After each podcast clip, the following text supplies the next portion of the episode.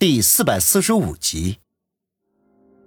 于是，王宇躲在了一个阴暗的角落里观察了一阵子，找了个机会便立刻动身，沿着铁轨一路小跑离开。不知道是他的运气好，还是工作人员工作不认真，一路上居然没有遇见一个人，轻轻松松的出了火车站。回头看了一眼灯火通明的站台，王宇长长的吐了一口气。在铁路两侧的缓坡下方，都是一些低矮的民居，他们散布在城市的边缘，蜗居着生活在最底层的人们。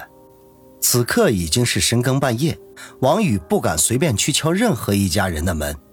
转悠了半天，才发现一家门前堆了不少劈好的木头，应该是冬天用来取暖的。在这堆木头的一侧，有一个可容一个人的空间。可以勉强遮挡住冰冷的夜风，他毫不犹豫地蜷缩进了那个小小的空间里。尽管很冷，可是他必须休息，只有养足了精神，明天才能继续赶路。省会城市虽然繁华，可是危险系数也是最高的，他绝对不能久留。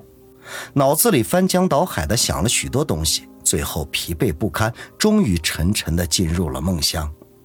不知道何时，不知道什么东西用力地拱了拱他，他心中一惊，顿时醒了过来。映入眼帘的，居然是一张长着长长嘴巴的黑乎乎的大汉，一双黑溜溜的眼睛正好奇地打量着他，撅起的鼻子呼哧呼哧地喷出难闻的气息。在王宇面前的，居然是一头猪，而且还是一头黝黑黝黑的母猪。王宇愣了几秒钟，立刻大吼一声：“滚开！”黑母猪显然是受到了惊吓，哼哼了两声，晃动了两下耳朵，悻悻地走开了。王宇吐了口气，这真是虎落平阳被犬欺，连母猪都找他的毛病。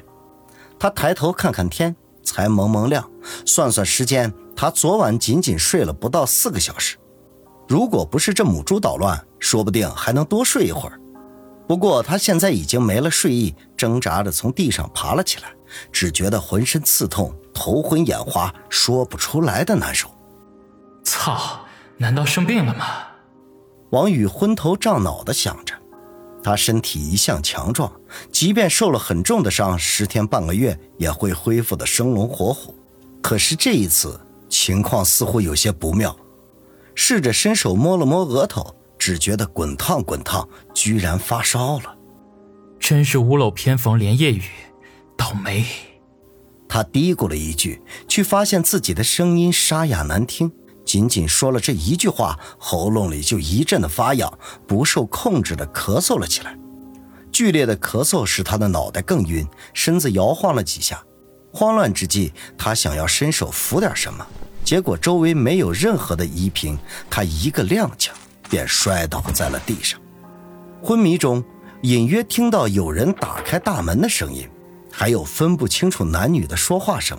他心中暗想：我不能死，我必须活下去，我要洗清冤屈，拿回我失去的一切，救回我的亲人们。等他再次醒来的时候，发现自己躺在一张有些发硬的床上，手臂上插着针，他在输液。他环顾了一下周围，是一个十分简陋的房间，斑驳的墙壁、破旧的家具，还有用胶带贴着的裂缝的玻璃窗，甚至他隐约能够听到冷风吹进玻璃缝里那些撬开的胶带发出的嘶嘶声。他的身下是一张木板床，只铺了一层薄薄的褥子。这是哪里啊？王宇望着用塑料编的天棚。图案很美，就是已经褪色许多，不知道用了多少年。正在这个时候，他听到了开门声，接着便见一个女人走了进来。从她黑白分明的眼睛可以判断出她的年纪不大，可是她皮肤发暗，头发十分的凌乱，穿着很旧的衣服，使她看上去与实际的年纪相差甚远。不过，他的胸脯十分的丰满，走路时发出轻微的颤抖，那里面应该是没有什么束缚。他见王宇眨巴着眼睛看着屋顶，便笑着说道：“兄弟，哎呦，你总算是醒了！你知道不？你都睡了两天两夜了。哎呀，一开始我还以为你不行了呢，心说这咋这么倒霉呢？一大清早就有人死我家门口了。后来呀，我找小刘护士一看，原来就是发高烧给烧晕过去了。王宇默默地听着他的啰嗦，眼中充满了感激之色。等他好不容易停顿下来，便轻声说道：“这位大姐，谢谢你救了我。”女人哈哈一笑：“谢啥？换谁见了有人落难，那不都得帮一把吗？”王宇咂巴了一下嘴，不知道该说什么好。这房间虽然简陋，这女人虽然粗鄙，可是却给他一种前所未有的温暖的感觉。见王宇不说话，而是咂巴着嘴，女人哎呦一声：“哎呀，你看我这脑袋，你都烧了两天两夜了，嘴巴里肯定干巴的不行了吧？哎呦，我给你整点水喝啊！哎呀，先润润嗓子，一会儿我给你熬点粥啊，肚子里有食儿了，人就精神了。”王宇吐了口气，他现在还真是口干舌燥，肚饿难耐。女人手脚十分的麻利，很快就给王宇端来了一杯子温水。王宇想要自己坐起来喝，可是却被女人制止，将水杯放在他的嘴边喂他喝。喝过水之后，女人便去熬粥。王宇这个时候才留意到，这房子里有里外两间，他躺着的是里间，外间是个厨房。至于女人睡在什么地方，他并未发现。过了十几分钟，一阵浓浓的米香飘进屋里，王宇的肚子不争气的咕噜咕噜的叫了起来。女人盛了一碗粥过来，还附带着一只咸鸭蛋，依旧没让王宇动手。她将咸鸭蛋捏碎到碗里，然后一勺一勺的耐心的喂着王宇。王宇吃着吃着，眼圈便不禁发红。他和面前这个女人素未平生，对方却如此悉心的照料自己，这份恩情叫他如何报答呀？女人见王宇似乎要哭的样子，不由得扑哧一笑：“你你个大小伙子，你掉啥泪呀？你有啥委屈？过去就好啦。”王宇哽咽的说道：“大姐，谢谢你，以后我会好好报答你的。”你看看你现在的样子，还想着报恩呢？哎呦，还是赶紧先把肚子填饱，养好了身体，出去找个活儿糊口吧。我救你可不图你报答。王宇有些尴尬，知道自己现在落魄潦倒，说什么都没有意义。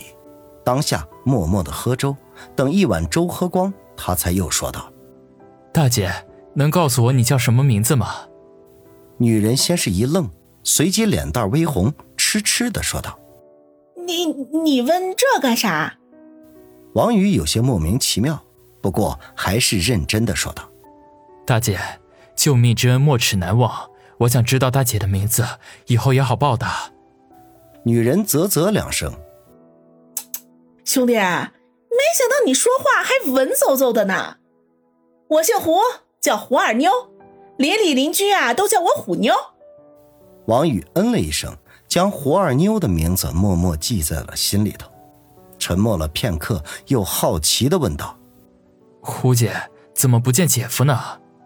胡二妞有些不好意思的说道：“人家还没成家呢，哪来的姐夫呀？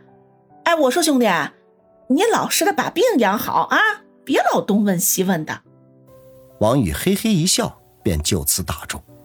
王宇又喝了一碗粥，感觉十分的疲惫，便又昏昏沉沉的睡了过去。